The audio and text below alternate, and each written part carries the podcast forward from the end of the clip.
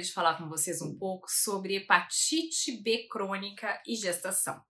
Apesar da infecção pelo vírus da hepatite B ser totalmente prevenível através de vacinação eficaz, ainda existem milhares de pessoas infectadas com o vírus hepatite B no mundo.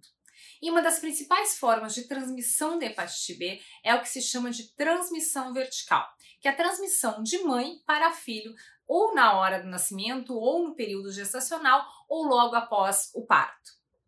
Dessa forma, é importante informar as mulheres em idade fértil, as mulheres gestantes, de como podem agir para diminuir o risco de transmissão desse vírus para o seu bebê. Primeira questão, antes de começar a falar propriamente dita da infecção de hepatite B na gestação, durante a gestação, é importante frisar que a hepatite B não tem cura. A gente tem hoje sim tratamento para hepatite B, mas com a finalidade de controlar a infecção. Então, como não tem cura, só se dá tratamento para hepatite B quando ocorre um descontrole do sistema imunológico, do sistema de defesa da pessoa e da replicação viral. Ou seja, quando esse vírus ganha do sistema imunológico e começa a causar inflamação no fígado. Não é todas as pessoas que têm o vírus que têm o que a gente chama de infecção ativa. E é só nesses casos que se trata. Então, temos um grupo de mulheres em idade fértil ou gestantes que não estão recebendo tratamento para hepatite B ou que não receberam tratamento para hepatite B. Se tivéssemos curas da hepatite B, seria mais simples, porque trataria essa mulher, essa mulher que pretende engravidar antes de gestar. Nesse cenário de hepatite B e gestação, tem alguns grupos que a gente pode diferenciar. Primeiro, aquela mulher gestante que não sabia que tinha hepatite B e acabou descobrindo ser portadora ou ser infectada pelo vírus hepatite B durante os exames de pré-natal. Por quê? a detecção do vírus hepatite B faz parte dos exames de rastreamento do pré-natal. Nesse caso, é importante diferenciar se a mulher tem indicação de tratar esse vírus hepatite B independente da gestação ou não. Então é importante ter uma consulta com o médico especialista e fazer o acompanhamento durante a gestação. Mas saiba que fazendo acompanhamento de forma adequada, tratando se necessário, fazendo a vacinação no bebê na, nos primeiras 12 horas do nascimento, junto com o que a gente chama de imunoglobulina, que são os anticorpos, que é o que a gente chama de imunização passiva, são anticorpos fornecidos ao bebê, o risco de transmissão da hepatite B para o bebê nesse período periparto baixo de 90% de risco para quem não tem esses cuidados para menos de 10%. Então o risco realmente é muito baixo desde que faça esse acompanhamento. Outro cenário é aquela mulher que já sabe que tem hepatite B e quer engravidar. Nesse caso, é importante conversar tanto com o futuro pediatra quanto com o seu obstetra e talvez com até com o hepatologista como se proceder. Primeiro, tem indicação de tratar, não tem indicação de tratar? Tem uma a doença hepática mais avançada? Será que essa, essa hepatite B já causou um grau de cicatriz hepática? Será que a mulher já tem cirrose, que é um fígado mais cicatrizado? Então é importante fazer essa avaliação antes de gestar e programar essa gestação, de forma que, se tem indicação de tratar, trate antes da gestação, se dá para esperar para tratar depois da gestação, que se trate depois da gestação. Uh, e durante o período gestacional fique se monitorizando. Mesmo aquela gestante, aquela mulher que pretende engravidar, que não tem indicação de tratar o vírus de hepatite B, pré-gestação, se tem a carga viral muito alta, que a gente considera acima de 200 mil unidades, tem indicação de receber antiviral no final da gestação é, para diminuir o risco de transmissão para o bebê. Tem uma condição que é um pouco engraçada na hepatite B, que a pessoa pode ter uma alta carga viral e mesmo assim não está ocorrendo dano no fígado, que a gente chama uma fase de imunotolerância. E muitas mulheres em idade fértil estão nessa fase. E a fase de imunotolerância tem vários estudos que demonstram que não há benefício de tratar com os tratamentos disponíveis nesse momento.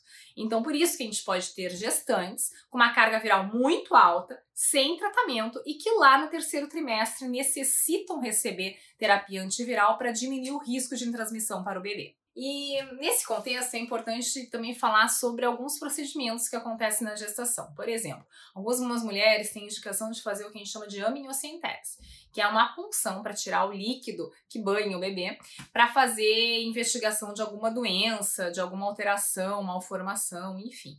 Nesses casos, o mais importante é ver o nível de carga viral da gestante.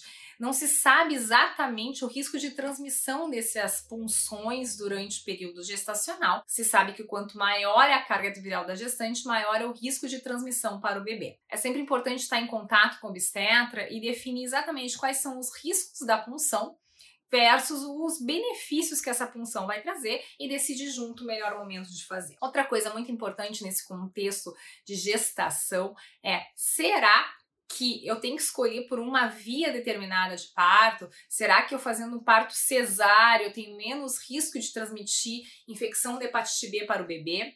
Então, não há via preferencial de parto para as mulheres gestantes infectadas pelo vírus hepatite B. Tanto faz parto normal, parto cesáreo, até porque como eu comentei antes, a criança, o bebê, vai nascer e já receber a vacinação à imunoglobulina. Então, ele vai estar protegido para a hepatite B.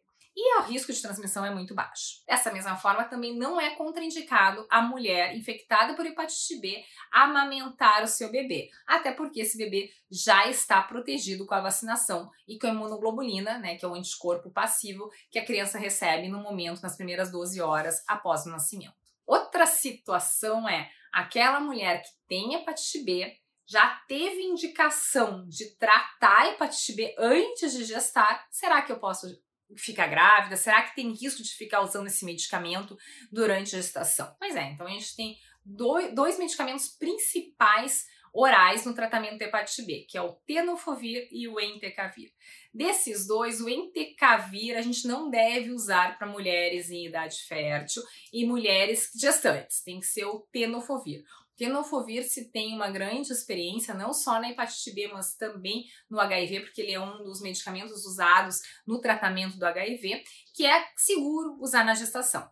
Então, as mulheres que já estão usando o tratamento antiviral para hepatite B devem manter esse tratamento durante a gestação. Já a gestante que tem hepatite B com um grau de complicação maior no fígado, como cirrose, deve ser acompanhada em centros de especialistas, ou seja, em centros obstétricos especializados em gestação de alto risco com o hepatologista, até para acompanhar essa evolução tanto da gestação quanto o fígado durante a gestação se não ocorre alguma descompensação. Então é bem importante esse acompanhamento especializado. Outra questão importante ser destacada é o que acontece no período pós-parto. Então, nesse período que a mulher infectada com hepatite B já ganhou o seu bebê e não está usando antiviral porque não teve indicação, é, nem durante gestação, nem pré-gestação, essa mulher tem maior risco de reativação viral no pós-parto e deve ser acompanhada de perto.